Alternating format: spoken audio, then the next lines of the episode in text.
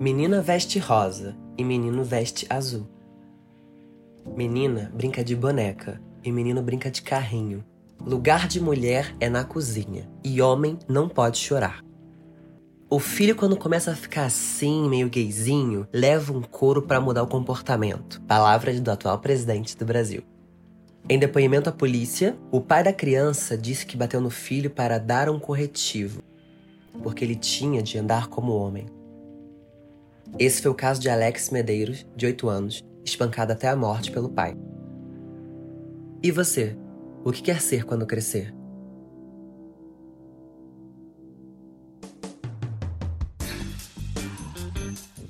Olá, seja muito bem-vindo ao podcast Arte Queer, um programa sobre arte, cultura e comunidade LGBTQIA+, apresentado por mim, Fente Hanna, e com participação especial de Melissa Lorange. O podcast Arte Queer é um programa com oito episódios que vão ao ar todas as quartas, às 18 horas, sempre com um tema diferente e um convidado super especial.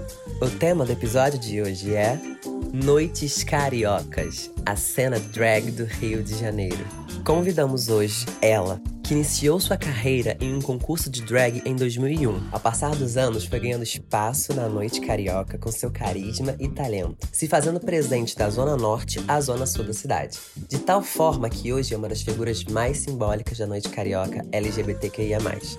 Agora, aos 20 anos de carreira, é jurada do concurso Drag Star, produtora e apresentadora do reality The Queen Brasil, onde ambos acontecem em um teatro tradicional da cena drag do Rio de Janeiro, o Teatro Rival.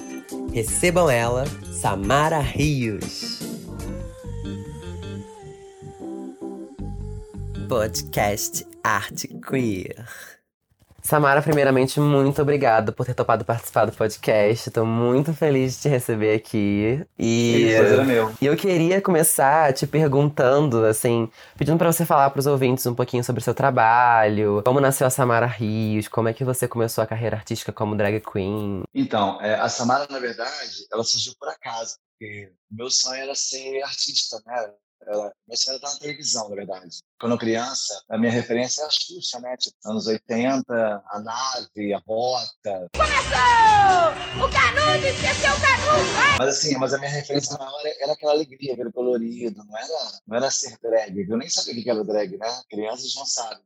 Vai pela cor, pelo colorido e tal. E aí, eu ainda, sei lá, com uns 10, 12 anos, eu pedi a minha mãe para fazer teatro. Meu pai não deixou fazer teatro, porque ele falou que teatro era para viado. Aquelas coisas que né, a gente sofre quando é criança e tal. Minha mãe ainda tentou me colocar no teatro escondido do meu pai, minha mãe sempre acreditou muito, sempre acreditou, né, na arte e tal. E aí, só que não rolou em relação a custo financeiro e tal, eu entendi a minha mãe, e aí segui a vida. Aí, ao passar dos anos, eu comecei a frequentar boate com 18 anos, em Encontros, uma boate em Copacabana. E aí, logo depois, eu fui em Niterói, numa boate chamada 10. E tava rolando um concurso de novos talentos lá de drag. E eu achei que era incrível. Gente, que legal, os novos talentos, novas drags, né, que bacana. Só que antes desse dia, antes de ir nesse concurso, eu conheci os amigos, fui morar, fui morar no apartamento com eles, tal, amigo mesmo, não tinha pegação, não tinha nada. Quatro amigos que se juntaram para sair da casa da família e viver a fantasia, né? Como diz a Karina, tipo, viver a fantasia e tal. E aí, comemorei um aniversário meu lá e queriam que rolasse um show. A gente queria ter um show de drag. Só que a gente não tinha dinheiro para pagar e muito menos conhecia ninguém para fazer de graça. Então, acabou que eu fiz o show de drag, sem saber maquiar, e meu amigo também junto comigo. Achei engraçado aquilo e tal, mas assim, sem compromisso, nada, nada, nada. Sacanagem, né? Vamos fazer, vamos se montar, vamos brincar e tal. E rolou. Aí foi quando, veio, quando foi, nós fomos nessa boate aí para assistir show e tal. E aí no final do concurso, a apresentadora falava quem eram os candidatos da próxima semana. Na próxima semana, Veluma, Samara Rios. Aí eu pro meu amigo, gente, roubaram meu nome. Pro meu amigo, né, do meu lado. Ele, não, bicha,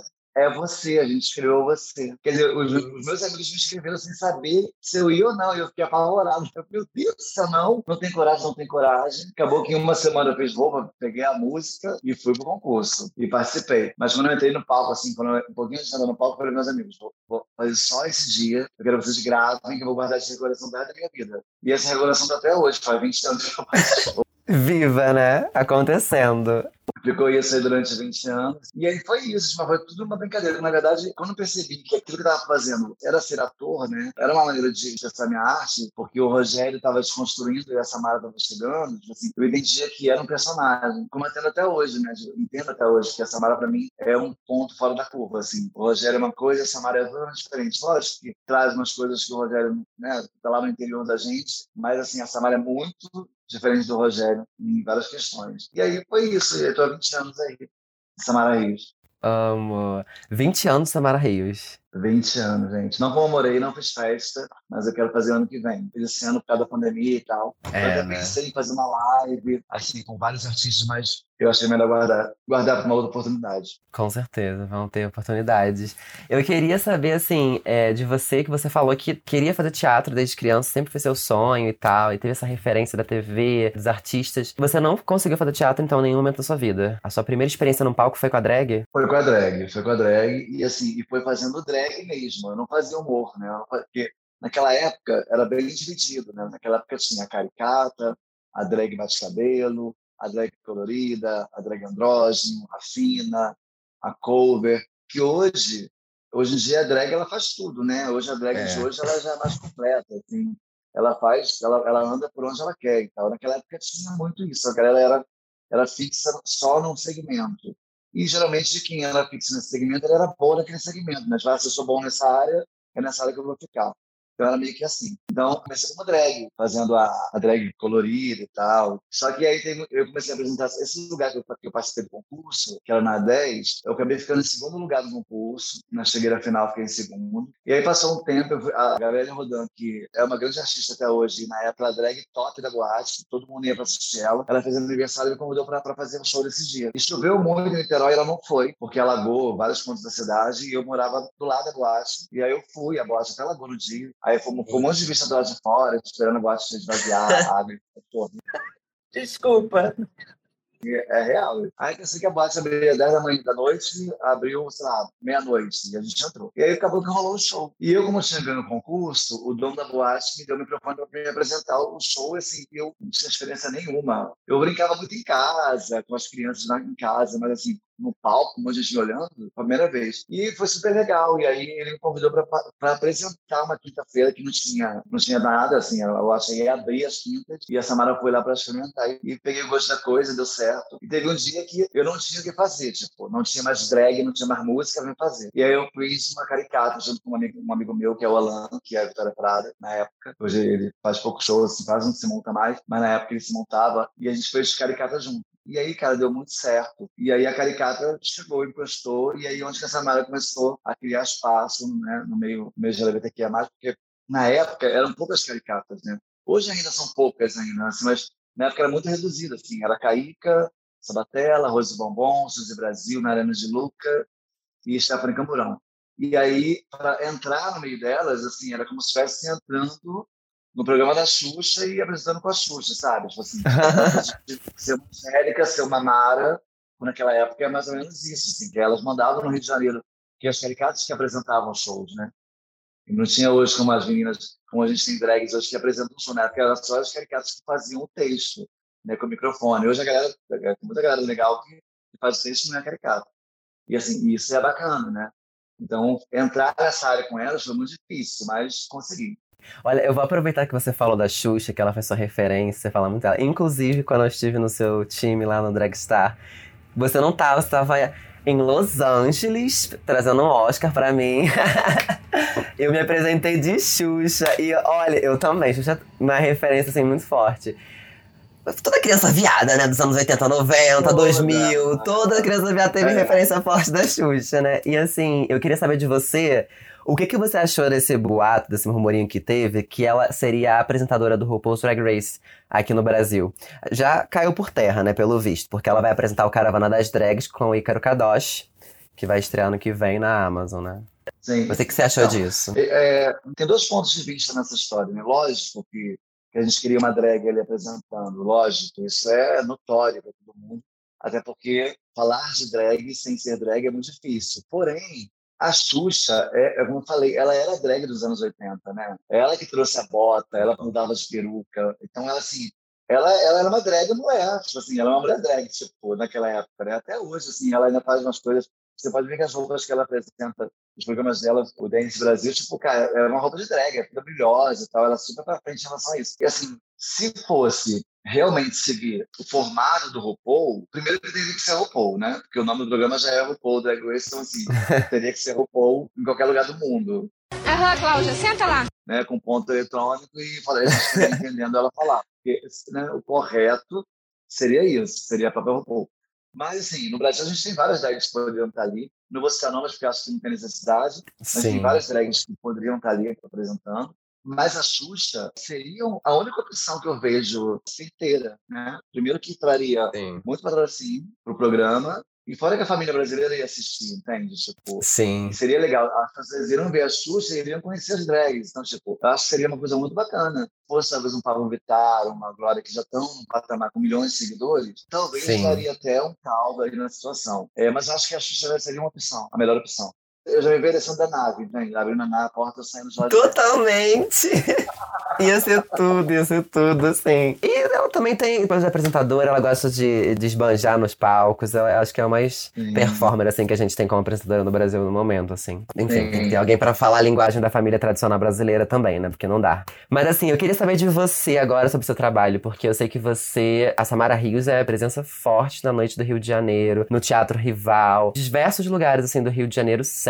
Eu queria saber de você como é que foi esse processo da pandemia, porque, né, de repente a gente se viu em casa, trancado dentro de casa, com medo do- de tudo, assim. E como é que foi pra você nesse baque? Como você se reinventou? O que que você fez durante esse período pra não ficar parada, assim? Então, primeiro eu fiquei muito apavorado, é, não por mim, a princípio, porque a Samara hoje, né, tem, como eu falei, tem 20 anos de carreira e tal. Porém, o Rogério, que no caso sou eu, né, o cavalo da Samara, eu trabalho com turismo internacional e fechou as fronteiras todas né, do mundo, ninguém saía para lugar nenhum. Então, ele veio, graças a Deus, ainda empregado na empresa do trabalho de turismo, porém, assim, com redução de salário e, assim, é, milhões de, de coisas para fazer, porque estava todo mundo, né, no desespero, sem entender o que ia acontecer. Então, eu me vi muito apavorado nessa parte do meu trabalho. E sobre a Samara, tipo, eu fiquei mais tranquilo porque eu tinha minha renda fixa do meu trabalho. Então, assim, o que não veria de trabalho da Samara, eu conseguiria, pelo menos o básico, com o meu trabalho que eu vim para casa trabalhar. E o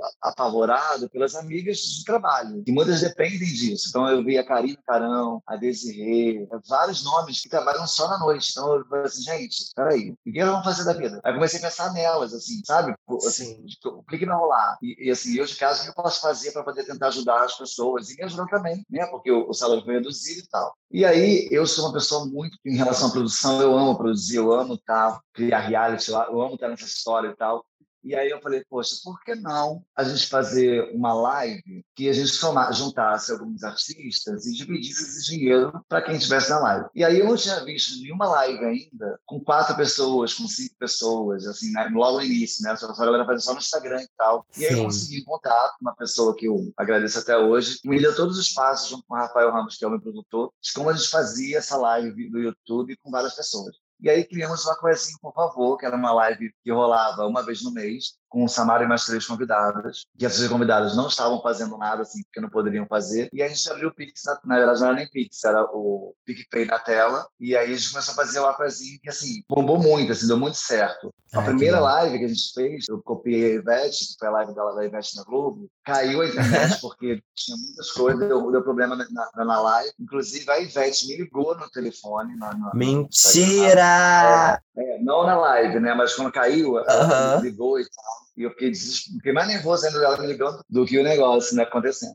Mas assim, no final deu tudo certo. Eu fiz quatro edições com algumas drags que eu consegui ajudar, que drags diferentes nessa pandemia. Porque tava tudo repetindo na televisão, tipo, era tudo repetido, tipo, novela repetida, reprise de tudo, não tinha nada ao vivo. Aí eu pensei, Sim. por que não reality ao vivo, né? Aí viemos com a Casa das Drags, foi um maior sucesso também, a gente fez, cada uma na sua casa, com as provas. Até hoje, até hoje pedem né, a segunda temporada da Casa das Drags. Mas Amo. acabou que a gente não fez, porque. É, porque tem essa coisa assim. Ah, porque eu não sei se hoje em dia a live ainda tá funcionando, né? A galera já tá na rua, então, tipo. E funcionou naquele momento lá, que ninguém, ninguém Ah. tinha nada pra fazer, vamos assistir as bichas. Então era por isso. Então essa foi a forma que você teve de ajudar principalmente essas, essas artistas que têm sua renda principal o trabalho na noite, né? Enfim. Isso, isso. Eu tentei, eu tentei de uma maneira ou outra ajudar. Sim, sim. E demorei também, e... assim, demorei, e demorei também voltar. Tipo assim, eu lembro que alguns lugares começaram a ter show e eu não fazia, porque na minha, porque, assim, na minha cabeça, se eu não fosse, eu estaria abrindo a porta para alguém fazer no meu lugar, entendeu? Tipo assim, então Sim. acabava que eu ajudava indiretamente alguma outra amiga, assim. Eu não indicava ninguém, mas tipo, independente de quem fosse no meu lugar ganhar o cachê, eu estaria ajudando diretamente, né? Sim, né? Tentar priorizar pessoas que estavam precisando nesse momento, né? Você também organiza, produz e apresenta o concurso The Queen, que inclusive uhum. eu sou apaixonada, porque exatamente a sua essência, tudo que você fala, assim, esse concurso tem, né? Ele tem esse formato de, de programa de TV ao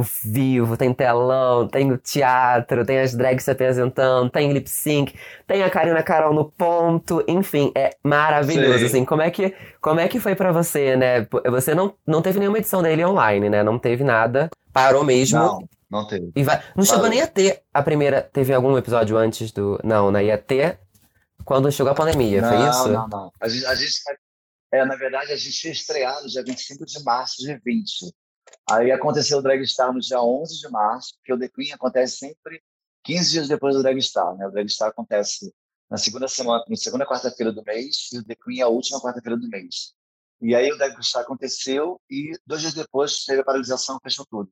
E aí o The Queen não, não estreou, porque ia estrear há 15 dias depois, né? Aí não rolou. Aí a gente não teve a temporada. Que bom, porque assim, pelo menos não quebrou, né? Tipo, é, não ficou parado.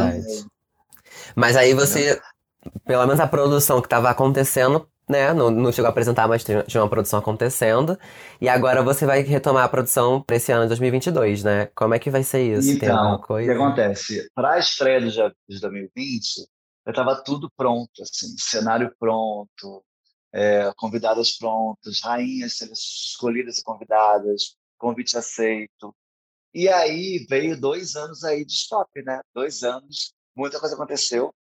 Algumas drags que estavam, que, se inscreveram para a temporada desistiram.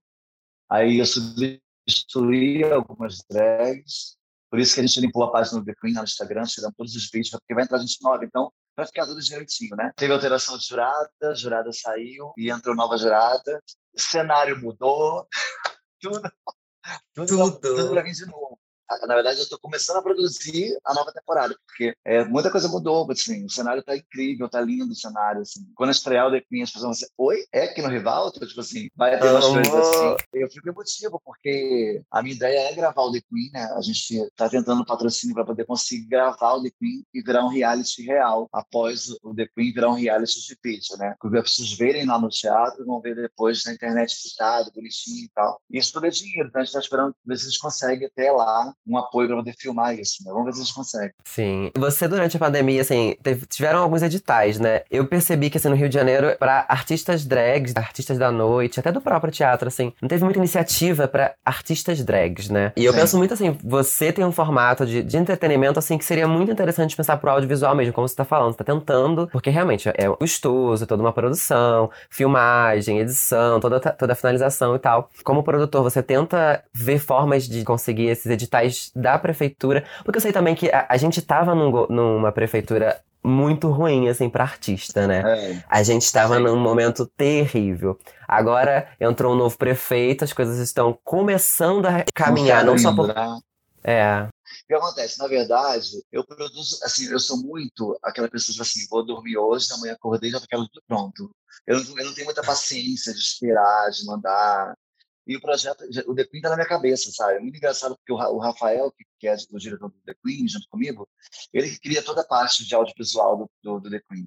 Mas tudo tá na minha cabeça. Então, assim, é engraçado que eu não consigo escrever exatamente, ah, vai fazer isso, isso, isso. Um, café, eu falo, não, Rafael, vai ser assim, assim, assim, assado. Ele pegou e vai, entende? Então, eu não, tenho, eu não sei muito escrever o que eu penso e jogar isso um projeto. E eu estou com uma parceria aí, a gente está tentando um projeto para o The Queen virar realmente um, um um audiovisual. A gente não tentou a áudio branco, porque quando eu descobri, já tinha passado. Então, eu vi que pessoas, algumas pessoas conseguiram. Queria eu ter conseguido áudio branco, porque se tivesse conseguido é, esse apoio com uma grana, com certeza o teria acontecido na pandemia, formato reduzido, sem plateia, mas que teria um entretenimento do The Queen que também seria incrível. Mas, assim, não rolou. E a gente espera que agora, né, com o teatro, a gente consiga entregar de novo uma qualidade boa do The Queen, como foi a primeira. E é engraçado que, assim, as pessoas falam muito nisso, né? Tipo, caraca, vem o The Queen. O que vai acontecer? Que o primeiro foi incrível, não sei o quê. E aí, aí eu fico meio que, assim, meio que apavorado, porque, gente, uh -huh. esperando melhor. Expectativa, né? É, e a gente fica assim, caraca, ai, tomara que, tomara que a gente entregue uma coisa legal e tal. Tem muitas surpresas, tem coisas novas que vão acontecer na temporada, assim, que não aconteceu na primeira, até para ter a graça, né, do, da nova temporada, assim. Eu não posso dar muito spoiler, porque senão perde. Eu gosto da surpresa, eu gosto da reação das pessoas da plateia. Ah, aquelas caras desesperadas. Eu gosto Sim. de pegar isso, né? A emoção ali. Com certeza, com certeza. Como é que você vê a cena local das drag queens no Rio de Janeiro hoje? Porque eu vejo que você tá no teatro, você tá nas boates, você tá na boate da Zona Sul, você tá na boate do centro, você tá na, no bar da Zona Norte. E você dialoga muito, assim, com todos os territórios do Rio de Janeiro. E eu vejo muito isso, assim. E você realmente, você é de, é de uma época também de, de drags que tem, tem um estilo. Você e a Karina, vocês têm uma originalidade. Inclusive, são antes do RuPaul's Drag Race, que também tem uma estética que acaba impondo, assim, nas drag queens de hoje. Como é que você vê isso, assim, ao longo desses 20 anos de carreira? Como é que é para você estar nesses lugares, dialogar com tudo isso? Então, para mim, foi muito gratificante, muito desafiador, né? Participar do Drag Star na primeira temporada. Por quê? Porque eu não tinha amizade com a Miami, eu não tinha intimidade com a Ravena, com a Chloe, né? Que eram as drags que estavam, já estavam no tempo, né? Fazendo arte e tal. Mas eu nunca tinha ido no concurso da Miami, eu nunca, eu nunca tinha vivido aquilo ali. O Queens teve, sei lá, 12 edições, 22 edições, eu não fui nenhuma. Mas não é que eu não, não ia porque eu não, não, não, queria ir, porque eu trabalhava muito, né? Então a gente não tinha tempo nem horário para poder ir prestigiar e tal. E aí eu, eu, eu, fiquei com muito medo, de verdade, do Dragstar, porque o Dragstar ele é criado em cima do, do The Voice, né? E Sim. grupos são, são criados. Então, assim, eram 30 drags, você conhecia quatro, era muito. Eu pensei, gente, ninguém vai me escolher. Eu pensava, de verdade, assim, eu tinha esse medo, sabe? Você bater a luz, acender a estrelinha, e ninguém queria pro meu time. Eu disse, gente, quem vai me escolher, não? As drags entravam e as meninas falavam assim, gente, essa é maravilhosa, não sei o quê. Porque elas conheciam, elas já tinham referência da, da drag de outros lugares. Eu não tinha. Então, eu, eu realmente eu batia a estrelinha para quem realmente gostou daquele dia. Eu não sabia a história da drag. Então, o que apresentou para mim ali era, era a referência que eu estava buscando para o time. Inclusive, você foi uma delas, né? Uma, uma dessas Sim. referências. Assim, então, o que apresentou naquele dia é que eu chamei para fazer para o time. E, às vezes, assim, as cinco estrelas acendiam, eu, Karina, a Chloe e a Ravena, que foi a primeira edição, e, e assim, me surpreendeu, tipo, a Dapis e a, e a Kiara, as, todas bateram para elas. E quando elas foram escolher, é, quando elas foram falar que nós queríamos, elas escolheram a Samara. Eu falei assim, oi, tipo, eu fiquei emocionado, eu chorei tudo, porque assim, eu não acreditava naquilo, entendeu? Tipo assim, também para mim era um presente, né, de, de elas estarem escolhendo. Assim, eu não conhecia o trabalho delas, então, assim, e elas, elas tinham, uma referência. Isso é muito legal. E eu fiquei muito feliz porque acabou que a Kiara e a, e a Dapis ganharam o Dragstar, né? Tipo assim, me escolheram e ainda me deram o prêmio ali, né? No final, ganhando, ganhando reality, assim. E eu fiquei muito feliz. Então, hoje não. Hoje, assim, eu me sinto mais em casa, eu já me conheço, então já me sinto mais à vontade de, de selecionar ou não. Mas é um negócio dessa coisa de não saber quem é e selecionar por, pelaquela apresentação, entendeu? E às vezes você acaba prejudicando outras drags que estão vindo, é. vão se apresentar e escolhe a drag você sabe do, né, do que ela pode trazer para você. Então isso é bem complicado. Mas assim, a gente tenta levar da melhor maneira possível. É porque a gente sabe que o Dragstar, né, ele é um braço, assim, da Queens, né, que era festa que tinha o concurso da Miami. As drags vinham com muita referência, a maioria das drags juradas conheciam as drags de lá, então, assim, já era um espaço meio que conhecido, então era mais fácil. Eu não, eu nunca tinha me apresentado no The Queens, mas eu, mas eu conheci também o Dragstar através do The Queens, né, então, assim, foi interessante também como a Miami conseguiu fazer isso, né? De trazer Sim. uma coisa da boate, trazer pro formato do, do, do teatro, né? principalmente o teatro rival, que, te, que é historicamente, assim, um teatro de artistas transformistas, né? E tem todo um, histórico, toda uma história. Então, acho que, assim, vocês estão ocupando o teatro agora de uma forma muito maravilhosa, porque ao mesmo tempo que vocês conseguem fazer algo novo, trazer, dar, abrir novos espaços para novos artistas, vocês também dialogam com uma coisa que já existia, que já acontecia vocês mantêm uma, a, a, linguagem drag nacional também de várias formas. Uma coisa que eu gostei muito no The Queen, principalmente, foi que você trouxe artistas da noite de diversos lugares que às vezes nem tinham pisado num palco de teatro, principalmente um teatro como Rival, e você colocou elas ali e ficou, tipo assim, uma coisa incrível. A própria Vic Diamond. Gente, o que que foi a Vic Diamond? Eu sou completamente apaixonada por ela, assim. E é engraçado, Enfim. gente, que assim, é engraçado para misturar as épocas, né? Tipo, porque a gente tem, a gente tem drag há anos aí no mercado, né? E, e, e drags muito novas. Então, assim, a ideia era colocar essas drags que já estão muito tempo no, muito tempo no mercado, a pão e faca ali, tipo assim, tipo, ah, rolar para tirar uma nova, ou ela tira você. Lógico que existe a competição, existe, né? E nem, e nem sempre a experiência faz você ganhar ou, ou né, ou, vai, ou você perder. Tipo assim, também vai, vai pelo público. A Vicky, a Vicky na primeira temporada foi uma grande surpresa até para ela mesma, porque quando, quando a Vicky entrou no primeiro dia, que a gente apresenta as rainhas, porque as rainhas elas são escondidas, né? A gente não anuncia quem são as quatro rainhas que sentam no trono, até para ter essa graça, tipo assim, para ter, até porque as pessoas dizem para saber quem é. Ah, será que é fulana? Será que é ciclana? E ter essa, essa graça só confirma realmente quem é, que na hora que chama entra, roda o PT no pelão, e a pessoa conhece a história da drag e ela entra ali. E assim, então, tipo assim, até esse momento, aí a Vicky tinha esse medo, né? A Vicky falava assim, cara, as meninas lá no teatro me conhecem, outro público. Será que você. Vicky vai, cara, senta, vai lá, faz esse papel. Se perder, perdeu, e assim, a vida continua, entende? Tipo, é, é, é um espaço que você ali mostrar sua arte, não vai pensando em perder ou ganhar, vai para curtir aquele momento, vai para curtir aquela noite, entende? Tipo, a, a ideia é essa. E aí a Vicky foi. Eu lembro que quando ela entrou, quando eu chamei como ela foi a última cadeira a ser apresentada por, ordem alfabética, cinco pessoas aplaudiram a Vicky. Porque de 290 pessoas no teatro, cinco pessoas conheciam a Vicky. Mais de 10 pessoas não aplaudiram a Vicky. Nem por educação, se eles fizessem. assim, não teve aquela reação como teve a Garona É, como teve a Garona, que foi a primeira que entrou, que a galera conhecia a Garona, entende? A do teatro. Sim. Então, tipo sim. tipo assim. E aí, foi maravilhoso. Quando rolou a batalha, tanto é que a Vicky foi a primeira a ser, a ser, a ser desafiada. Porque as pessoas. A, Subestimavam a ela. A, né? primeira, a, a, primeira que conseguiu ir na batalha, ah, você, ah, ela não, ninguém torce por ela, eu vou nela. E aí, quando a Vicky tira o capacete com um papelzinho picado, o teatro bem abaixo, que ninguém esperava aquilo, a Vicky começou a ganhar peso, né? Começou a ganhar público. E eu, eu lembro perfeitamente de que, que no Halloween que ela fez de Vingador, Gente, quando falou Vic Diamond, assim, o povo já gritava antes ela, aparecer, entendeu? Tipo assim, então, e ela fala isso, a gente pode estar amigo, né? Ela fala assim, Samara, tipo, eu não ganhei o The Queen, a Organza merecidamente foi super esperta, super talentosa em conseguir virar o jogo, e é uma final, tudo pode acontecer. Eu saí uma Vic conhecida por muito mais gente, assim, pessoas drags não me conhecem, me seguem, sabe, falam da minha arte. Olha quanto a pessoa ganha também, né? Nem sempre também é o prêmio, né? Então, então tem, tem essas coisas que o Queen traz, né? E assim, essa temporada, posso falar que vai ser muito difícil tirar as rainhas do trono. Porque Ai, assim, a primeira temporada ninguém conhecia, né? Então, assim, era uma aposta, né? Poderia ser muito ruim o concurso, uhum. poderia ser maravilhoso. E eu acho que foi, sei lá, 90% positivo o concurso, sei lá, 90, 100% em relação à produção, a entrega que a gente conseguiu fazer no rival. Estou muito nervoso para dar certo. Ai, eu tô animada, tô animada. Eu queria aproveitar que você tá falando disso, assim, assisti, eu não assisti a final e acho que também não assisti prim, o primeiro episódio de The Queen. Mas eu sei que eu vibrava muito toda vez que eu via a Vicky. É, olha, ela se tornou uma coisa assim para mim que você não tem noção. E eu adorava ver ela, assim, torcia muito por ela. E realmente a Organza acabou virando o jogo, realmente foi uma coisa assim muito chocante, porque as pessoas estavam esperando muito da Vicky. Só que ela fez, ela deixou um legado ali no palco, assim. Eu acho que isso é interessante quando você sabe aproveitar essa oportunidade, mesmo que seja uma competição, não é sobre quem ganha, né? É sobre como você aproveita. Mas eu queria saber de você agora é sobre primeiro que você não teve essa experiência do teatro, você não pôde ter essa experiência do teatro durante sua vida. Como foi para você construir a Samara Rios?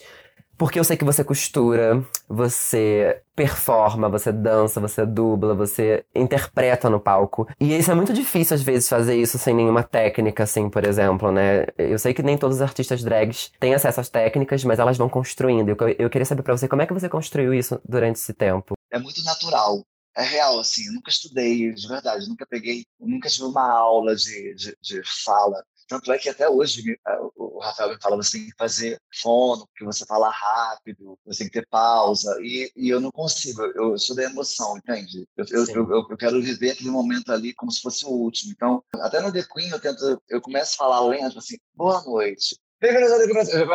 Eu já eu amo. Eu vendo tudo, sabe?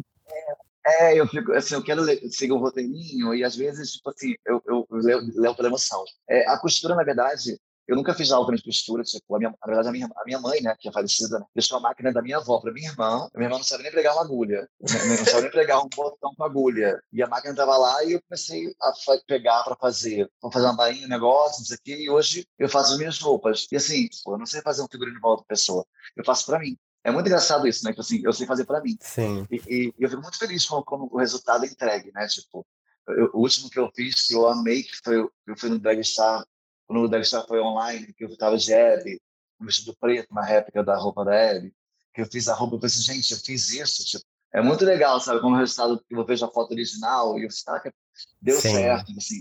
Os reviews também, que é muito legal também, os reviews, né? Que a galera eu amo essas reviews. reviews da roupa e tal. E eu, assim, é, mas, eu, mas é, é super natural. Quando você fala, quando eu falei com você que eu não fiz teatro, lá na infância, eu tive a oportunidade de fazer teatro mais tarde, né? Só que eu, eu escolhi um teatro na Barra, eu sou de São Gonçalo, e ficava muito difícil de eu ir e tal. E aí, quando eu vi que o teatro tinha todo, todo o início, eu sou muito no improviso, né? Então, assim, quando eu comecei a fazer a aula, que já queria pular essa parte, entendeu? Eu comecei a ficar muito nervoso, porque já queria estar lá na frente. E aí, isso me fez, tipo, não continuar fazendo teatro, vou explicar, como se, como se fosse é realmente um novo ator, né? Você começar do zero ali. E eu já sim, começava a contracenar e tal, e aí isso me deixou um pouco fora da casinha. Não, para mim, é, hoje, fazer teatro, não sei se vai ser, se ainda dá tempo de eu pegar toda essa técnica no teatro, entendeu? Tipo, eu tenho que pegar uma parada uhum. mais avançada, pegar uma... porque eu não sei se eu vou ter essa paciência de começar do zero. Já tô, já tanto tempo no palco fazendo a chamada, sabe? E eu não sei se eu teria, essa... queria muito ter paciência e tempo para poder estudar, ser uma pessoa, sabe? Até nas dublagens, às vezes, assim, eu vou pro palco, uma vergonha de falar, mas eu vou pensar, gente, tem música que eu não sei. Eu pego o refrão e vou com Deus, entende? Certo.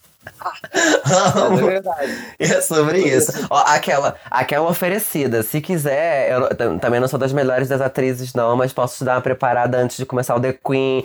Vamos aquecer a voz, vamos fazer uma técnica para você pegar. Porque realmente, eu acho que você já tá num patamar de, da sua carreira também que você não tem paciência para começar tudo do zero. Eu entendo isso perfeitamente, porque eu tô começando agora e às vezes eu fico impaciente de ter que aprender coisa do beabá, assim, mas que é necessária para mim enquanto Sim, é artista, é enquanto ator. Técnica ajuda a ter mais segurança, né? Pra falar principalmente como você falou, ah, você começa o The Queen falando super pausadamente, aí depois você vai perdendo, porque você, é, é natural. É. O, o, a, o ser humano grita ali dentro de você, entendeu? Mas isso é ótimo também, porque eu adoro isso na drag funciona super. Sim, é, então. Mas é o que eu falo, talvez, talvez seja muito, seja muito legal a Samara, talvez se me der outro personagem, nada aconteça, porque eu não sei a técnica, entende? Talvez eu não sei tirar talvez a Samara de mim e criar uma outra situação. É porque drag também é uma performance, e, mas, né? Acabei, acabei de passar na novela, acabei de saber. Foi hoje ao lá. Olha, acredito. Mentira! É Segundo o Sol? É, é, é, na, é o Lugar ao Sol. Ai, acabei de falar assim, acabei de ver na novela. Ai, passei hoje, acredito. Mentira! Eu gravei ano passado. Caramba, sério? Ano passado. É, Ai, ela parou. Foi, ano passado. Silêncio, acabou o recreio. Atenção, a aula já vai começar. Salvem a professorinha. Olá todos, todas e todes. Bem-vindos a mais um Drops de Conhecimento Drag Queen. Comigo a sua professorinha Melissa Lorange em participação especial no podcast Arte Queer. Hoje nós vamos falar sobre o meu estado, o Rio de Janeiro, que eu amo e odeio.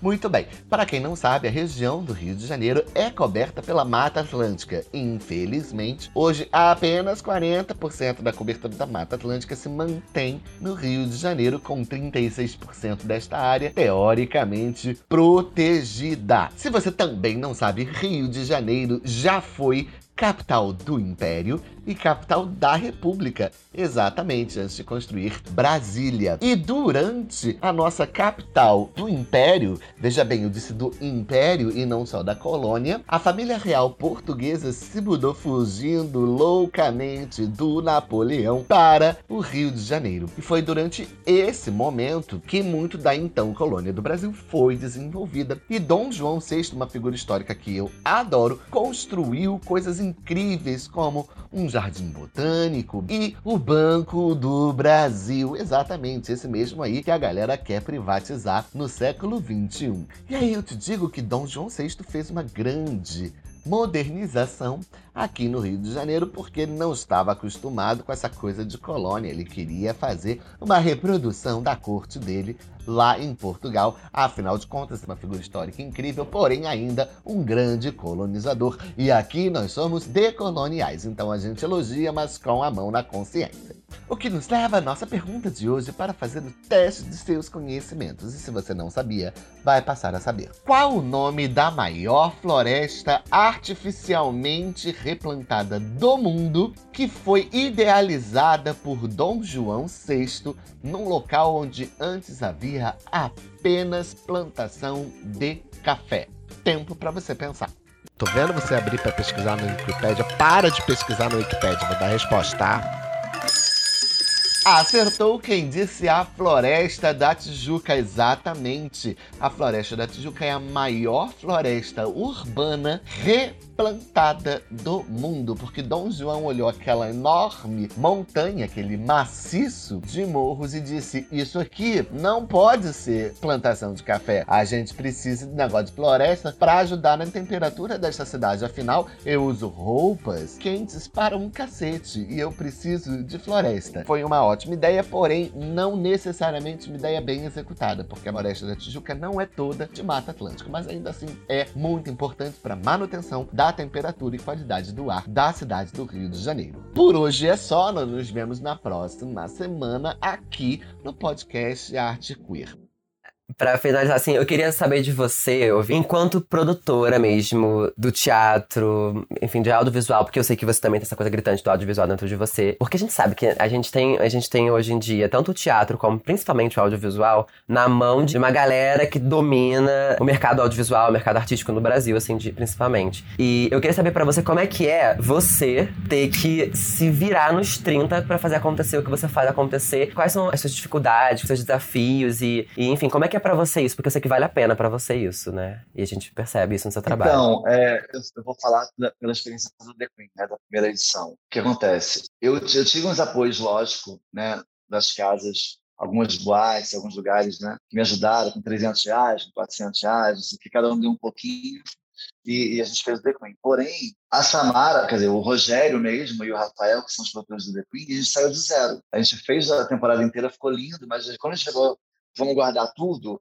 E aí, vamos comprar uma carne para fazer um churrasco? Não tinha dinheiro. Porque não, a gente mesmo não ganhou nada. Tipo assim, que é errado, né? Tipo assim, a verdade é que você se para produzir alguma coisa, você como produtor, você tem que ganhar alguma coisa. E a gente não ganhou. Mas eu, como produtor e como amo que eu gosto de fazer, eu quero entregar. Então, assim, para me entregar, eu não posso entregar uma coisa que eu não seja satisfeito, sabe? Eu tenho que entregar uma coisa que eu, eu, eu, eu compraria aquilo.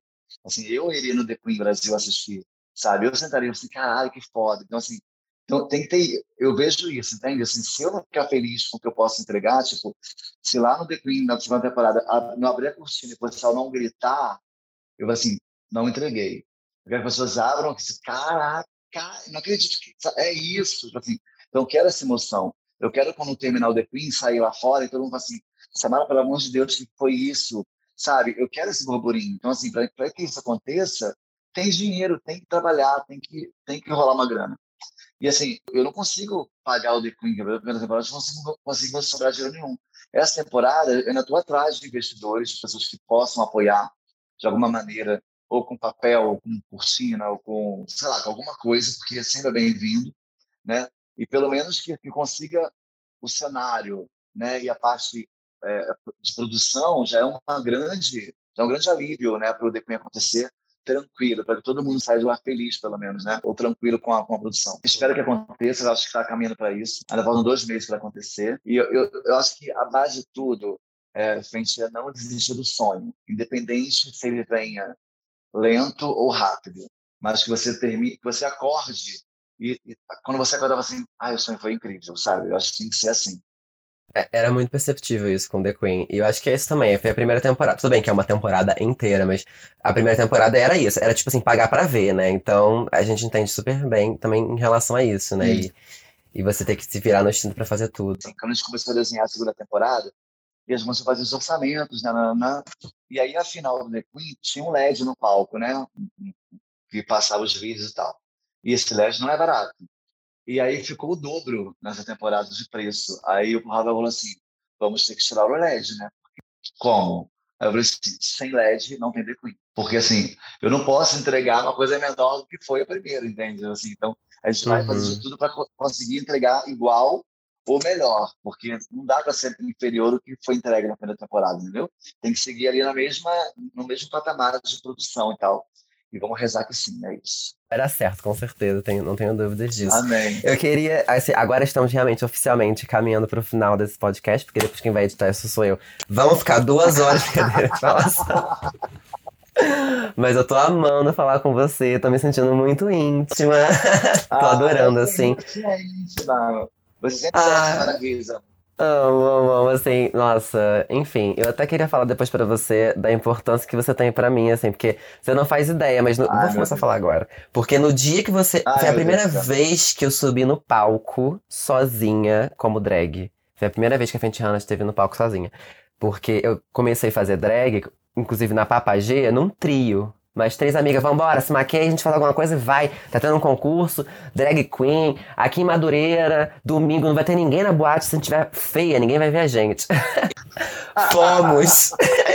Aí a gente consegue pelo menos experiência. Pois bem, obviamente, como todo trio, não dá certo, não continuou, mas enfim, Ai, a questão é que, que, na verdade, quem queria ser drag seria, era eu, né? Eu continuei, fui pro, de, ah, pro Drag Star. Os, os amigos não, usei meus amigos, que eles também tinham livre e espontânea vontade para participar. Eles estavam afim. É. Mas verdade. enfim, eles, eles queriam mesmo. Foi uma experiência muito legal, assim.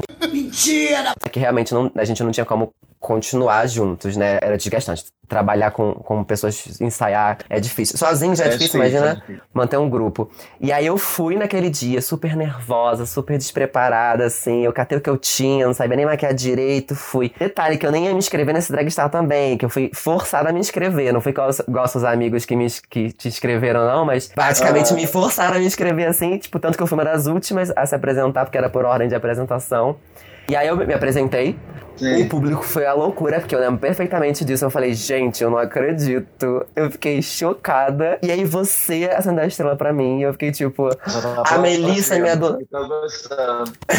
a Melissa me adotou nesse dia também, assim. Sim, sim, então, assim, eu fui do zero a 100 nesse dia, literalmente. Entrei em desespero porque eu precisava trazer uma drag queen no segundo mês. Eu não estava contando, eu literalmente estava achando que eu nem ia passar.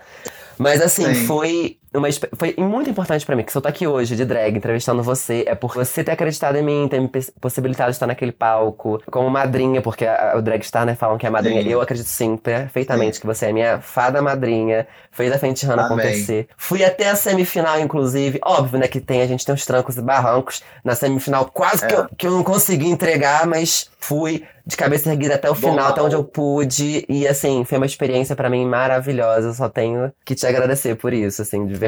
Ah, de amor, verdade. Eu agradeço a confiança também, né? Porque a questão, a questão não é só acender a estrela, né? A questão é quando você acende a estrela e tem uma, e tem uma troca, sabe? Tipo, e Sim. isso é legal, isso é bacana. Porque às vezes, assim, às vezes eu, com, com a minha experiência, talvez eu não consiga ser tão bom quanto você como uma pessoa nova, porque às vezes a sua experiência é diferente da minha. Eu acho que tem que ter uma soma, né? Eu acho que na vida da gente tem que ser assim. A gente tem que trocar Sim. um com o outro, né? E aprender com os erros, com os acertos. E a vida é assim. Só a experiência vai te, fazer melhor, vai te fazer melhor e todo mundo está ouvindo a gente. Sim, mas, mas é realmente aquele, aquele palco ali me possibilitou uma experiência que é eu não sei o que eu vou fazer, mas eu fiz e fui indo e assim, fez exatamente o que eu sou hoje, assim, enquanto artista, drag e tal. Então, foi muito importante. Eu até falo, inclusive, para as pessoas, gente, eu tenho um Oscar, porque você me trouxe um Oscar é. de Los Angeles.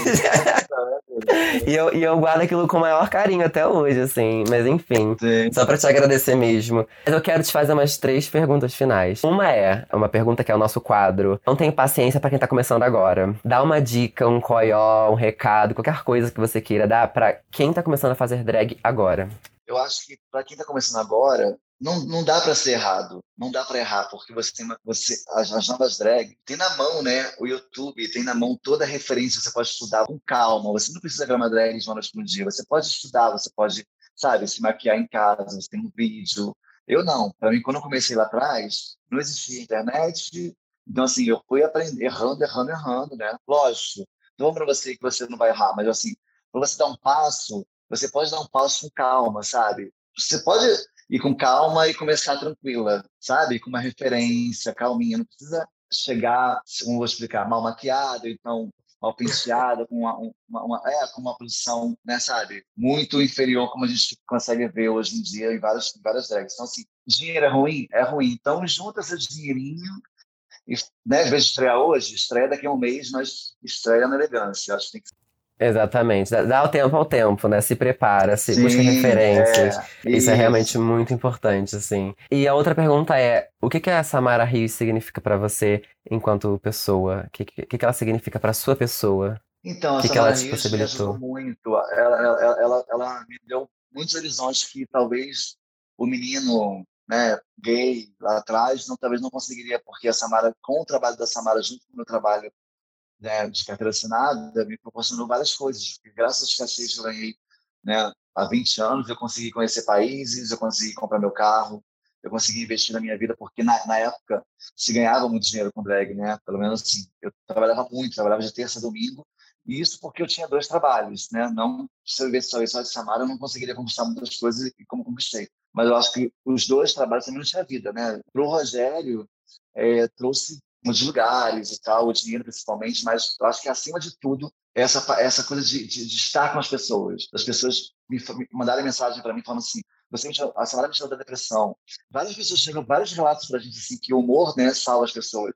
E até hoje as pessoas assistem vídeos da 140 que já está fechado há algum tempo, né, e falando que a Samara tira da depressão, que graças ao seu humor você é incrível. Então isso fortalece muito o Rogério. Você, caraca, eu, às vezes eu vou para casa assim, não, gente, eu não sou isso, sabe? Eu fico, eu fico me, me, me questionando, assim, acho que mais, mais me trouxe na minha vida é essa, essa gratidão, essa troca, sabe? Do carinho com as pessoas comigo. Eu, eu, sou, eu sou grato por isso. Muito feliz por isso. E por último, é, eu queria que você desse uma indicação de algum conteúdo que você está consumindo. Pode ser um livro, uma música, uma série, um filme. Mas assim, uma, uma música assim que que está mexendo muito comigo, né? É, ultimamente que eu tenho ouvido, eu tenho ouvido muito ela, que é Amarelo do do Emicida, que fala. Sim. Essa música, gente, é incrível, assim. Ela Sim. fala muito, né? Ela fala sobre muitas coisas, né? Numa mesma música. Ela te, te leva para um lugar que você fala assim, oi, peraí, vou parar e vou pensar, tipo. Essa música acho que todos devem ouvir, todos devem entender, né? Porque ela fala de, de muitas coisas, né? Que a gente precisa entender e baixar a cabeça, né? E, e dar lugar para as pessoas. Eu acho que essa música é muito importante. Com certeza. Arrasou, Samara. Amei conversar com você, ah, amei de verdade, muito. Amei. Muito honrada de estar falando com você, de poder ter aberto meu coraçãozinho também para você aqui. Ah, também, também. Enfim, estou muito ansiosa e animada pro The Queen. Já quero que ele aconteça logo. Não sei se tenho coragem de aventurar, mas quero assistir, com não, certeza. Gente, vai, Brasil. Quem sabe? Vai. Será? Elas têm medo do The Queen. Daqui a pouco não vai ter mais The Queen, vai ter terceira temporada. São até as convidadas que elas ficam com medo. Então é isso. Samara, muito obrigada mais uma vez por ter Obrigada participado. a você. Obrigada a você que está nos ouvindo. Sigam elas, ouçam, compartilhem, porque eu acho que é isso, né? A gente tem que se ajudar, a gente tem que se compartilhar, porque chega de 2 milhões de seguidores. Vamos nos. Né, nos sim, sim. É, também dá espaço para quem está começando agora, para quem está tentando se esforçar. Quem vai lá no canal Samara Rios também, siga o canal Samara Rios no YouTube, siga a Samara Rios no Instagram. No Orkut não, porque não tem mais, mas a velha. Né? a velha. Amo. Bom, se quiser deixar algum recado para se despedir, fica à vontade. O recado é tá? é isso, gente. Vamos amar o próximo, vamos respeitar o próximo. A gente não é perfeito, a gente erra, mas acho que além do errar é saber pedir desculpa na hora certa. E não erre por qualquer coisa, sabe? Não erre consciente. Erre inconsciente, porque hoje em dia tem muita coisa na internet que você pode ler né, e pode entender antes de errar. Então, pense, porque eu estou trabalhando isso, tá, gente? Todo dia, eu antes de entrar no palco, eu penso no que eu vou falar, porque é, lá atrás a gente errou muito, né, com, com gordofobia, com várias coisas que hoje a gente tem que se policiar, que já, na verdade, para ter isso acontecido há muito tempo, se colocar no lugar do, do coleguinha, né? Então, acho Sim. que é isso. Um beijo, obrigado. Maravilha. Beijo, Samara, obrigada. No próximo episódio de Arte Queer. Eu acho que hoje em dia tá muito mais fácil de, de, de começar a fazer drag, né? Sendo mulher, assim. Claro que não tá fácil, não é fácil. Sim. Mas comparado quando eu comecei, que, que era uns seis anos atrás, era muito mais difícil, assim. Porque realmente não tinha uma representatividade, entendeu? Esse podcast é uma produção Fente. Fente Hanna, meu amor. Com participação especial de Melissa Lorange. Produção, edição, montagem, pesquisa, roteiro e direção de Igor Ramos. Identidade visual, João Eliel. Revisão de roteiro, Larissa Santiago. Música, eu achei na internet. Esse programa é uma realização do edital de Arte e Cultura da Unirio, sob a orientação do professor da Costa. Sigam arroba podcast Arte Queer no Instagram e não percam o próximo episódio. Por hoje é só. Muito obrigado e até a próxima.